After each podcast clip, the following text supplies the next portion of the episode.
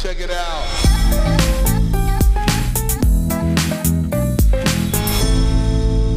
Hallo und herzlich willkommen bei Schaff dich glücklich, der Startup-Podcast für Entwickler. Benny, wie geht's? Jurek, mir geht's richtig gut. Weißt du, welche Frage mir gerade in den Sinn gekommen ist? Nö. Wenn du jetzt klatscht und ich klatsch und wir klatschen ein bisschen zeitversetzt, ist es dann trotzdem, kriegst, wie, wie machst du es dann einfach, weil du dich an dem Klatscher orientierst und du legst es dann pausentechnisch übereinander? Oder? Weil jetzt habe ja ich geklatscht und du hast zumindest jetzt aus meiner Sicht ein bisschen versetzt geklatscht. Ja, das spielt keine Rolle, weil tatsächlich ist es nur eine Orientierungshilfe. Und unser Setup, was wir haben, ist ja so, dass wir uns selber aufnehmen und die Gegenseite auch mit aufnehmen, damit wir jetzt einmal einen Backup haben und zweitens habe ich dadurch einen Anhaltspunkt. Sprich, ich nehme meine Originalspur von meinem Mikrofon und die Spur, die sozusagen über dich kommt, zusammen ähm, und nehme die als Referenzpunkt. Und die Backup-Spur, die ich von dir habe, die tue ich sozusagen mit deiner synchron stellen. Und da ich meine beiden ja gleichzeitig starte, weil in einem Programm, super easy. Ah, okay, nice. Sehr, sehr Smart. einfach und jedem Podcaster zu empfehlen. Audio Hijack, wer einen Mac hat, also sowieso, ja, ich glaube tatsächlich für, für Podcasts mit das beste Programm, außer man ist jetzt irgendwie, weiß ich gar nicht. Mich würde tatsächlich interessieren, wieso diese Spot, Spotify Originals etc. aufgenommen werden, die auch remote ablaufen, so fest und flauschig, gemischtes Hack. Die laufen ja auch, ex also nicht in einem Aufnahmestudio, wie da die Technik dahinter ist. Können, ja mal, können wir ja mal fragen. Ja. Ja, Ja, nee, nicht. ansonsten, mir geht's gut. Ich hatte eine, eine sehr gute Woche, war letztes Wochenende oder unter generell die letzte Woche war ziemlich voll mit Reisen. Ich war wieder am Bodensee beim neuen Arbeitgeber. Da mal noch so ein bisschen die Klinik kennenlernen. Das ist ja eine Fastenklinik und ähm, im, im, in Form des Onboarding-Prozesses kannst du da dann auch durch die anderen Abteilungen gehen, also sprich Pflege, Küche, äh, Medizin etc., dass du halt alles so außerhalb äh, deines und also in dem Fall meines Universums ähm, dort kennenlernst. Und hey, ich freue mich irgendwie, ich, es gibt mir echt ein gutes Gefühl, immer wieder zum Bodensee zu fahren, ist mir aufgefallen. Ähm, und da ich ja jetzt irgendwann die nächsten Tage dort auch komplett hinziehen werde, ist das so nicht ganz so eine schlechte Voraussetzung, wenn man sich gut fühlt, äh, wenn man dort ankommt. Ja, vom Aufnahmedatum her genau in einem Monat, richtig? Ohne jetzt unseren Vom Auf- Zuhörerinnen Ja, zu exakt. erzählen oder Exakt. zu verraten. Yes. Ja. Nein, passt genau. Genau, ich musste jetzt kurz überlegen, äh, was du meinst, aber ja, genau, ja, genau so ist es. Und dir, Jurek, erzähl mir. Relativ unspektakulär, ganz normale Arbeit. Ja, Wochenenden sind voll und sind auch irgendwie voll bis Ende des Monats. Irgendwie ist jedes Wochenende verplant und dadurch kommen wir nicht dazu, Urlaub zu machen. Aber, Ihr Herr. wir sehen uns nächste Woche in Freiburg. Aber, Ich bin nächste Woche in Freiburg, die ganze Woche und hey, mega, dann machen wir mal hier äh, Coworking Space äh, irgendwo und arbeiten zusammen. Das finde ich ja richtig geil. Ich habe jetzt noch vor kurzem, hat äh, meine Freundin Sarah gefragt, so ob, ob ihr in Freiburg seid. Und dann sage ich so, hä, nee, die sehen wir frühestens äh, am Bodensee, wenn sie uns mal besuchen kommen, weil der Jurek wird mir das auf jeden Fall mit ein bisschen Vorlauf erzählen. Mit ein bisschen Vorlauf. Wir sind fünf, sechs Tage im Voraus. Äh, nee, nicht ganz. Wir kommen tatsächlich am Sonntag. Also heute Wo ist, Mittwoch. unser Sound, wo ist unser Soundboard, wenn ich es mal brauche? Hier. Äh, wo ist denn dies? Hier. Oh, sehr schön. Aber ich freue mich trotzdem. ja, also genau. Wir sind tatsächlich eine Woche da, kommen aber erst am Sonntag, weil das Wochenende davor ist Familientreffen von Connys Familie und ach, Pipapo, interessiert wahrscheinlich ja auch keine Sau. Von daher, wir sind auf jeden Fall eine Woche in Freiburg und ist die erste Woche, wo ich, ich würde mal sagen, in Freiheit remote wirklich arbeite. Also so weißt du, so wo man sich so sagt, okay, Mhm. man könnte jetzt auch im Büro sein, aber dennoch habe ich die Freiheit, woanders zu arbeiten. Und davor war es immer so, ins Büro konnte man eh nicht und deswegen war es Wurst, wo man war, so ungefähr. Und jetzt ist so die erste Woche, wo man das so ganz offiziell macht. Was heißt ganz offiziell? Also halt aus freien Nach Stücken heraus. sozusagen. Ja, genau. Ja, ja. Wobei die Zahlen ja Mega leider cool. steigen, aber darüber möchte ich eigentlich gar nicht reden. Nee, darüber reden wir nicht. Wir haben ja schon vor über einem Jahr gesagt, wir sind ja nicht der Corona-Podcast, wobei wir den Podcast ziemlich zeitgleich mit Corona gestartet haben. Aber ja, so ist es. Ja, tatsächlich. Boah, krass. Schon lang her. Ja, Ja, wir waren in unseren ersten Folgen, sorry, du darfst mich gleich aufs Thema ansprechen. Ähm, wir waren, als wir den Podcast gestartet haben, hatten wir davor eine gemeinsame Weihnachtsfeier und beide, also du und ich, hatten so eine richtig fiese Grippe. Und die ersten Folgen sind auch noch beide voll verschnupft und ähm, dann haben wir weiter aufgenommen. Und ich glaube, einen Monat später ging dann Corona los. Ja, wir, also ich zumindest hatte zu dem Zeitpunkt, war ich nicht sicher, ob ich Corona hatte oder nicht. Ich auch nicht, ja. Ähm, weiß ich auch heute bis heute nicht, aber tatsächlich äh, glaube ich, es war tatsächlich nur die normale Grippe. Anyway, du hast ein spannendes Thema mitgebracht und zwar Refactoring UI, richtig? Ja, Refactoring UI von, den spreche ich immer so falsch aus, wahrscheinlich, weil mega schwierig, Adam Wethan und Steve Sugar. Sugar? Keine Ahnung. Sugar. I don't know. Sugar. so sieht er Steve Sugar. Show, also äh, äh, auf Deutsch Sugar. S-C-H-O-G-E-R. So. Ähm, genau, vielleicht erstmal zu den beiden Typen. Ähm, Adam, äh, also die beiden, ich weiß nicht, ob sie es wirklich jetzt im Team waren, aber das sind mit auch die, die Erfinder von Tailwind CSS, zumindest der Adam Wethan auf jeden Fall. Wie viel ähm, da der Steve Sugar dazu beigetragen hat, weiß ich jetzt gerade nicht. Äh, aber ich finde, die als, als äh, Tandem, als Typen, finde ich halt mega geil. Also, und, und was ich daran so gut finde, ist, ich nenne sie jetzt einfach immer nur beim Vornamen, das macht es mir ein bisschen einfacher. Der Steve ist Designer und der Adam ist ein Developer. Ähm, kommt aus so einer, ich würde sagen, einer Full-Stack-Richtung, weil ich meine, er macht jetzt eins der erfolgreichsten CSS-Frameworks und ich weiß aber, dass er davor sehr viel mit PHP und Laravel und so Geschichten gearbeitet hat. Deswegen würde ich ihn jetzt mal so als Full-Stack äh, bezeichnen und die beiden hatten irgendwann auf ihrem Entwicklerlebensweg wohl mal so eine Zeit, wo sie sehr eng miteinander zusammengearbeitet haben und auch sehr eng miteinander funktioniert haben. Also das heißt, der Entwickler hat sehr viel vom Designer gelernt und umgekehrt. Und das finde ich, finde ich eine wahnsinnig spannende Geschichte, weil manchmal ist es doch schon so, dass ähm, man gegenseitig so ein bisschen auch so ein Missverständnis hat. So der, der Designer weiß nicht so richtig, ähm, was der Entwickler jetzt meint, wenn er sagt, okay, können wir so und so nicht machen oder der, der Designer hat ein Unverständnis für den Developer aus eben anderen Gründen. Und die beiden zu erleben, wie die sich so wirklich äh, zusammengetan haben und halt unfassbar geile UIs auch gestalten, das ist schon richtig cool. Und das nur zu den zwei Personen und Refactoring UI ist dann jetzt tatsächlich genau das, was, was ich schon so ein bisschen introduced habe. Ähm, die haben ein Buch darüber geschrieben, warum deine, deine Applikation oder, oder du als Developer, der eine Applikation entwickelt, die einfach scheiße aussieht. Also es ist, einfach so, würde ich jetzt sagen. Wenn du jetzt nicht irgendwie einen Design-Hintergrund hast, ähm, es ist schon so, wenn, wenn ich jetzt was baue, oder ich, bei dir weiß ich zum Beispiel auch, Jurek, wenn du jetzt irgendwas baust, sieht im ersten Moment einfach nicht geil aus, sagen wir es jetzt mal so. Und die beiden haben eben, wie der Titel schon sagt, genau zu diesem Thema ein Buch geschrieben. Erstmal Fragen von deiner Seite oder Anmerkungen. Nö, erst, also, ich, ja, also ich kann dem Ganzen zustimmen. Ich finde es auch immer wieder erstaunlich, dass, also für mich ergibt es keinen Sinn. Oder was heißt, ich bin mir sicher, es gibt einen Sinn dahinter, wieso Dinge harmonisch aussehen oder nicht harmonisch aussehen. Und ich für mich selbst sozusagen weiß halt einfach nicht, warum Dinge harmonisch oder nicht harmonisch aussehen. Ich kann es immer nur sagen, wenn es soweit ist, wann etwas harmonisch aussieht. Zum Beispiel heute Morgen ähm, habe ich Calendly eingerichtet. Das ist so eine App, um sich Termine buchen zu können. Und das Backend davon ist nicht harmonisch. Und ich kann dir gar nicht sagen, wieso, aber ich kann es halt einfach sagen, dass es nicht harmonisch ist. Und ja, deswegen finde ich super interessant.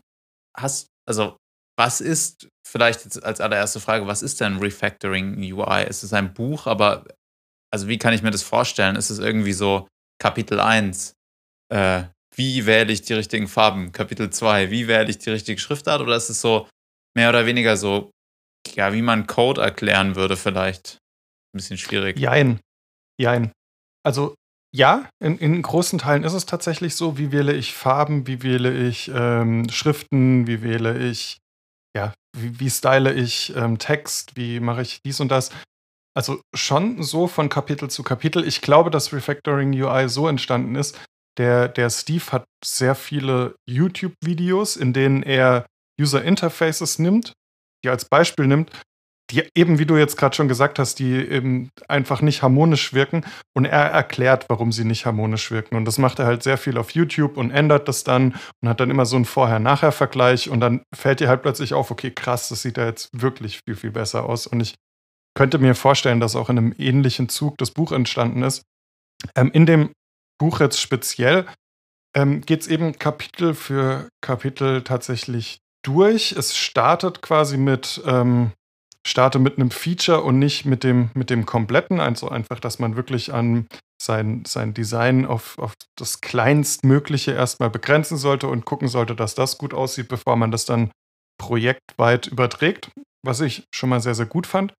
Aber was ich noch, noch viel, viel besser an diesem Buch finde, ist, ich habe zum Beispiel in, dem, in unserem Podcast erwähne ich auch häufig, dass ich mich momentan mit Schriften und äh, wie man Schriften stylt befasse und habe da jetzt echt viel recherchiert im Sinne von, welche Leinheits brauche ich, welche Abstände sollten Schriften zueinander haben, ähm, wie, welche, welche äh, Font nehme ich für einen Fließtext, was für eine Überschrift, etc., etc., etc. Da habe ich echt viel recherchiert und alles, was ich da so in meiner Recherche gefunden habe, ist sehr wissenschaftlich so. Dann wird erklärt, was sind Serifen, was sind äh, Schriften ohne Serifen, was, ähm, welche, welche Scale-Systems gibt es, in welcher Größe du die Schriften darstellst, etc. Aber irgendwie, alles ist mir so ein bisschen um einen heißen Brei rumgesprochen. Also ich habe nach all diesen ganzen Recherchen noch immer nicht genau gewusst, wie mache ich denn jetzt meine Schrift. Ja? Und das halt in dem Buch echt ein bisschen anders. Und ich glaube, da ist wirklich auch der Schlüssel, dass da ein Entwickler mitmacht. Ähm, das ist halt einfach, da wird nicht lang rumgelabert, sondern einfach nur so, so ist es. Und so wird es gemacht. Oder halt, man kann es auch anders machen, aber so machen wir es. Und es funktioniert für uns. Und das finde ich halt mega geil. Also, man also das hat ist halt wirklich das Pattern gefunden. Also ja. an, so wie ein Developer eben arbeiten würde. Man sucht, Exakt. man sucht den kleinsamen ja. oder man sucht den gemeinsamen Nenner aus allen Themen oder aus den, aus den Erfolgsrezepten, sage ich mal, und schreibt den halt auf. Und damit ist es ein, ein, ein Anfängerbuch für, die, für Entwickler in Bezug auf Design. Würde man das so ausdrücken können? Oder ist es so, dass man tatsächlich dann, also man kann ja nicht sozusagen dann so ein richtiger Voll, Vollblut-Designer sein, nachdem man das Buch gelesen hat, oder? Nee, das, nein, das auf gar keinen Fall. Ich meine, Design ist ja auch nicht umsonst ein, ein komplett eigenes Studium und also nein, auf gar keinen Fall äh, um es kurz zu machen. Aber ähm, sie, haben, sie haben einen Pattern gefunden, das du anwenden kannst, dass deine, äh, äh, deine Applikation auf jeden Fall nicht nach Kraut und Rüben aussieht. Ja? Du bist kein vollwertiger Designer, aber du kannst nach dem Buch aus meiner Sicht jetzt Anwendungen entwickeln, die gut aussehen und die, ja, Punkt. Also, also man ist sozusagen Junior-Designer. Ja, oder halt in. Oder halt ja, auch oder, irgendwo dazwischen, ne? Nee, nein, ich, ich würde es jetzt halt nur nicht nach, ähm, nach, nach Juni, so, so nach einem Level einstufen, ähm, sondern, sondern halt einfach, du bist in der Lage, ähm, etwas, etwas, eine, eine Anwendung schön aussehen zu lassen. Okay, und wie darf ich mir das vorstellen? Also, wendest du dann einfach eine Regel an, sage ich mal, oder, oder weißt du irgendwie, oder wie, wie, ja, wie, keine Ahnung. Ich habe jetzt eine Überschrift und einen Fließtext, ja, also so ein, ich sag mal so ein Blogpost, ja, der besteht aus einer Überschrift und einem Fließtext. Wie, welche Größe hat die Überschrift, welche Größe hat der Fließtext und warum müssen die Abstände so und so sein, damit es gut aussieht? Also ist es dann so, dass du halt weißt, okay, ähm, da gibt es eine Faustregel, sag ich mal, dass es so und so im Verhältnis stehen muss? Oder weißt du, dass es da irgendwie so wirklich so eine, so eine mathematische Regel gibt, wenn die die Überschrift muss 65% größer sein als der Fließtext, damit. Ich, genau, ich, ich mache jetzt einfach mal ein Beispiel, weil das ist ein gutes Beispiel, weil mich das auch am meisten interessiert hat. Du ähm, sagst zum Beispiel, ich möchte einen Blogpost stylen. Nehmen wir jetzt einfach mal einen Blogpost. Ähm, und dann wird dir ein Pattern erklärt, wo du zum Beispiel ähm, in, in, in den Google Fonts keine Ahnung, 80 Prozent der Fonts für eine Überschrift zum Beispiel schon mal ausschließen kannst oder für eine Überschrift oder für einen Fließtext, weil du verschiedene Variationen brauchst und das, ich habe es jetzt nicht auswendig gelernt, ja, aber wenn du halt eben diese Parameter in die Suche der Google Fonts eingibst, dann hast du eben schon mal 80 Prozent raus und hast damit eine viel, viel kleinere Auswahl, die genau auf deine Bedürfnisse zutrifft, sozusagen. Und das einfach schon so mal als kleiner Augenmerk, ja, das ist so ein Pattern einfach, wie, wie man Dinge einfach sehr, sehr vereinfacht und sehr, sehr herunterbricht. Das ist natürlich sehr entwicklermäßig gedacht. Ich schreibe mir Patterns auf und gehe genau nach denen vor. Aber genau das brauche ich. Also genau das hilft mir. Ich, ich ähm, bin zum Beispiel jetzt nicht in der Lage, wirklich so aus meinem Kopf heraus irgendwas zu designen und festzustellen, was gut aussieht oder was nicht gut aussieht. Deswegen hilft mir das so sehr. Und dann bekommst du halt weiter. Ich hatte zum Beispiel immer Probleme mit Line Heights, weil in den, in den ähm, Type Scales ähm, bekommst du dann irgendwelche Zahlen, mit denen du Schriften und Line Heights ähm, vergrößerst, beziehungsweise ja, halt anpasst auf dieses Scale-System. Und das habe ich dann natürlich äh, durchgezogen und fand dann aber trotzdem so, hey, irgendwas sieht doch scheiße aus, ja. Und dann ähm, in dem Buch wird dann halt eben gesagt, zum Beispiel bei einem, bei einem Fließtext mit folgender Länge nimmst du eine Leinheit von 2. Oder bei einer Überschrift reduzierst du die Leinheit immer auf 1. So, und weißt du, so einfach eine klare Regel, wie ich Dinge zu gestalten habe. So, oder du, du in deinem, in deinem ähm, Scale-System muss halt alles durch 8 teilbar sein, sozusagen. Und dann kannst du da auch ein bisschen variieren und ja, so ein bisschen Dinge wie in der Musik, helfen. oder? Alles auf, ich glaube, 400 Hertz. Ja, 400 Hertz ist so, 400 Hertz ist ein A. Und da ist Kann auch sein, dann, diese Harmonie und nicht. muss Ja. ich alles darüber teilen lassen und dann klingt es harmonisch. Ja. So oder so. So, ich weiß es, ja, ich weiß es tatsächlich nicht, äh, kenne mich dann nicht aus. Aber, aber ja, halt einfach, sowas hilft mir einfach. So erstmal klare Regeln. Wenn ich so klare Regeln habe und schon mal was ähm, fürs Erste, sage ich jetzt mal, auf diese 80% bringen kann, ja, dass halt 80% wirklich cool sind, dann nochmal Änderungen vorzunehmen, um, um versuchen, um es noch ein bisschen besser zu machen, das, das beruhigt mich so ein bisschen, weil aktuell be äh, bewege ich mich halt in so einem Bereich von 20 bis 40 Prozent, äh, um, und das als Frontend-Entwickler. Ja. Ähm, ich meine, das ist ja eigentlich auch ein Steckenpferd von mir und ich arbeite ja viel mit äh, Designern zusammen, aber trotzdem habe ich das Problem, dass Dinge, die ich entwickle und, und versuche darzustellen, einfach nicht so richtig geil aussehen. Und da, Default Kacke. ja, eben, bei Default Kacke. Und da habe ich halt das Gefühl, dass das Buch mir jetzt sehr weitergeholfen hat. Auch, ähm, ich mache nochmal ein anderes Beispiel. Du kannst zum Beispiel bei Adobe Cooler oder bei ganz vielen ähm, so Farbgeneratoren, ja, kannst du dir so eine Farbpalette äh, ausschmeißen lassen.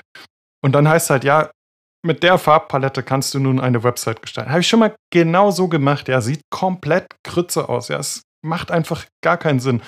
Und ähm, in dem Buch haben sie eben ein Beispiel gemacht, wo sie sich so eine Farbpalette haben ausgeben lassen. Dann haben sie eine Website genau mit dieser Farbpalette gestaltet und es sieht halt genauso scheiße aus, wie ich es immer gemacht habe. Und dann folgt darauf einfach die Erklärung, wie man das, wie man das fixt. Also wie, wie, wie du das reparierst und ähm, wie du mit Farbvariationen wirklich arbeitest. Also verschiedene Grautöne, verschiedene ähm, Secondary Color Töne etc. und wie du die anwendest. Und ähm, sehr detailliert. Also nimm diesen Grauton zum Beispiel für Hintergründe, nimm diesen Grauton für ähm, Informationen in Anführungsstrichen zweiter Klasse, nimm diesen so, weißt du, also und so weiter. Also hast du das Buch dir ge gekauft für, also ich gehe mal davon aus, dass du ein Buch gekauft hast.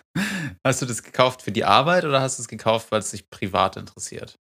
Ich habe es mir gekauft, weil es mich privat interessiert und weil ich schon echt lange ein Auge drauf Glaubst du, dass auch ein Designer da noch was mitnehmen kann aus dem Buch? Oder ist es tatsächlich so, dass es halt, dass es so die Basics sind, dass du sagst, das ist eigentlich wirklich was, was sich nur an Developer richtet? Oder glaubst du auch, dass ein Designer dadurch halt zum Beispiel verstehen würde, wie, wie ein Entwickler designt? So ungefähr, also verstehst du, teilweise gibt es ja Designs und dann sind die aber schwierig in der Umsetzung, weil sie halt keinerlei Regelwerk folgen.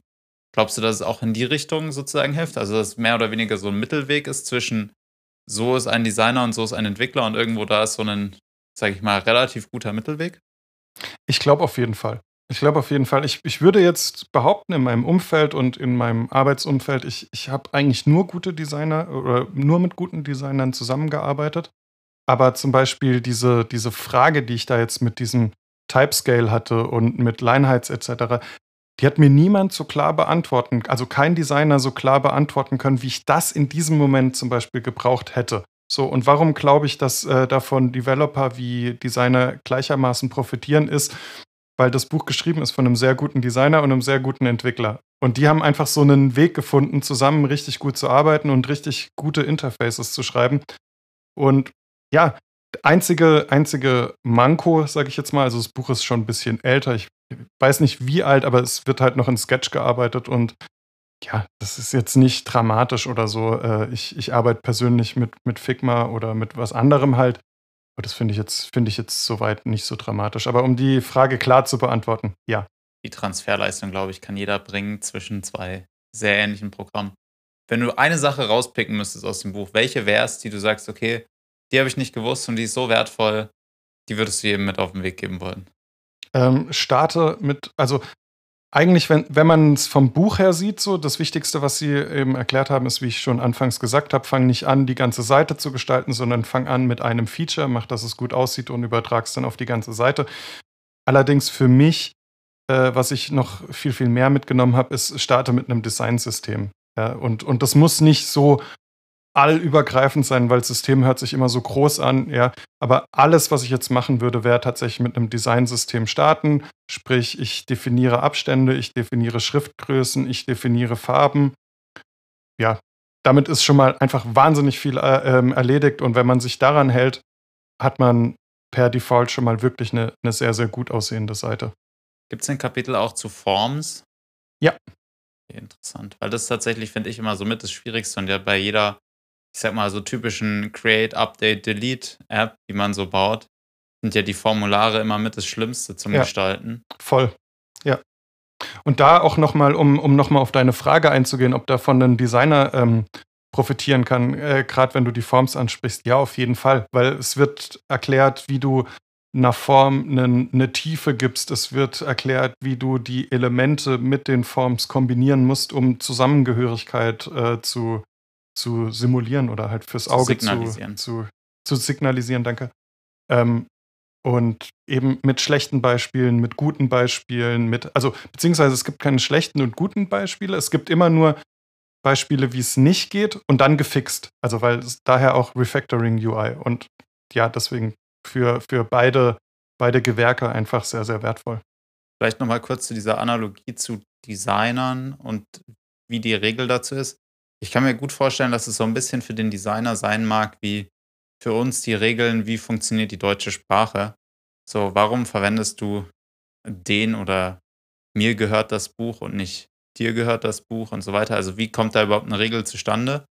Für uns ist es halt wie im Blut und ich gehe davon aus, dass es für Designer auch so ein bisschen so ist. Die wissen, die haben das halt irgendwie im Gefühl und wissen die Regel dazu nicht, aber es gibt halt eine Regel dazu und wahrscheinlich ist es ähnlich. Es wird einfach ein, eine Regel abgeleitet aus dem, was halt so eine ungeschriebene Regel ist, in Anführungszeichen. Aus der, aus der Anwendung, aus der Erfahrung heraus wahrscheinlich auch. Ja. Und das hilft wahrscheinlich extrem. Auch und dann wiederum für den Designer, um dem Entwickler zu erklären, wie die Regel dann funktioniert. Weil häufig ist es ja so, ja, da machen wir das so und so und so, und aber für den Entwickler ist es halt schwierig, dann dieses Pattern daraus abzuleiten, nachdem dann gearbeitet wird. Allerdings, wenn der Designer halt auch weiß, okay, mein Design ergibt sich aus folgender Regel, dann kann er halt auch die Regel darlegen, was es dann wiederum leicht macht in der Umsetzung. Ja, und, und es sind eben noch ganz, ganz viele weitere super interessante Themenfelder. Es geht auch um Bilder, es geht um, du bekommst ein Set an Basiskomponenten mit auf den Weg quasi. Wie, wie haben wir, also Adam und Steve, die gebaut und warum haben wir sie so gebaut? Du bekommst Farbpaletten mit auf den Weg, du bekommst zum Beispiel die, die Lieblingsfonts und sowas. Also einfach wirklich eine große Menge an, an vorgefertigten Patterns, die du dann anwenden kannst. Und ich habe auch eben ein, Designbuch, ich habe mir viele Design-Tutorials und so angeschaut und ich, bei dem Buch hatte ich jetzt halt so richtig das Gefühl, hey, das ist so on point. Also das ist wirklich so genau das, was ich gesucht habe. Und ähm, deswegen wollte ich das auch unbedingt thematisieren. Das klingt sehr, sehr spannend. Weißt du, ob die das Buch vor Tailwind geschrieben haben oder nach Tailwind? Ich würde behaupten vor Tailwind. Das heißt, gegebenenfalls könnte es sein, dass sie ihre Regeln auf Tailwind angewendet haben? Absolut, 100 Prozent. Also du erkennst die Regeln, die sie da genutzt haben, die erkennst du sowas von klar in Tailwind. Also das ist 100 äh, Prozent so. Ja, super interessant. Ähm, Entschuldigung, da muss ich gerade auch nochmal einhaken. Ähm, äh, auch die Farbgebung, weißt du, Tailwind mit den Farben, ähm, die dann irgendwie von 100 bis 900, das ist genau diese, diese Abstufung der Farben, die ich beschrieben habe, die Sie auch erklärt haben. Wenn du einen Grauton hast, dann ist es nicht ein Grauton, den du auf deiner Website verwendest, sondern dieser Grauton geht halt von 1 bis 9 oder das Grün oder das Rot oder was auch immer. Und das sind eben ganz viele Patterns, die Sie dann in Tailwind genutzt haben und die kommen definitiv aus dem Buch. Ich würde es damit wahrscheinlich fast beenden. Dein Link der Woche ist wahrscheinlich Refactoring UI, nehme ich mal an. Die Marketing, ich weiß, ja, ja, doch, den, der, ich, ich bin deshalb unsicher, weil ich finde, einen Link für was zu nehmen, wo man dann irgendwie ein Buch für 150 Euro kaufen muss, ist immer so ein bisschen, keine Ahnung. Dann, doch, ich nehme trotzdem Refactoring UI, dann kann man sich wenigstens mal anschauen und sich überlegen, äh, ob es was für einen ist. Ja, oder halt den, den YouTube-Channel. Tatsächlich fand ich den also finde ich es fast noch interessanter, finde ich immer, so hier ist ein Broken UI und hier ist es fixed. Weil ich meine, alles Regelweg ist immer schön, aber meistens ist halt in der Praxis dann noch ein bisschen anders und deswegen finde ich da die Praxis spannend. Finde ich gut. Ich nehme den YouTube, den Inst nein, ich nehme den Twitter-Account von Steve Schoger. Alles klar. Und ich nehme ein Buch von, boah, wie heißt der dann? Ein Chrome Performance Evangelist über Bildoptimierung im Internet. Ach, wie heißt er denn? Äh, äh, Osmani, äh, äh, äh. Osmani. Ah. Wie auch immer nee, er mit okay, Vornamen heißt. Was anderes sagen.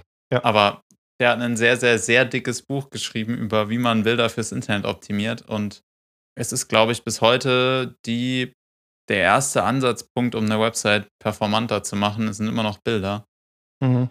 Und ja, wer da irgendwie sich wirklich mit befassen will, dem sei dieses Buch ans Herz gelegt. Ich habe tatsächlich nur einen Ausschnitt gelesen, aber auch der Ausschnitt war schon super.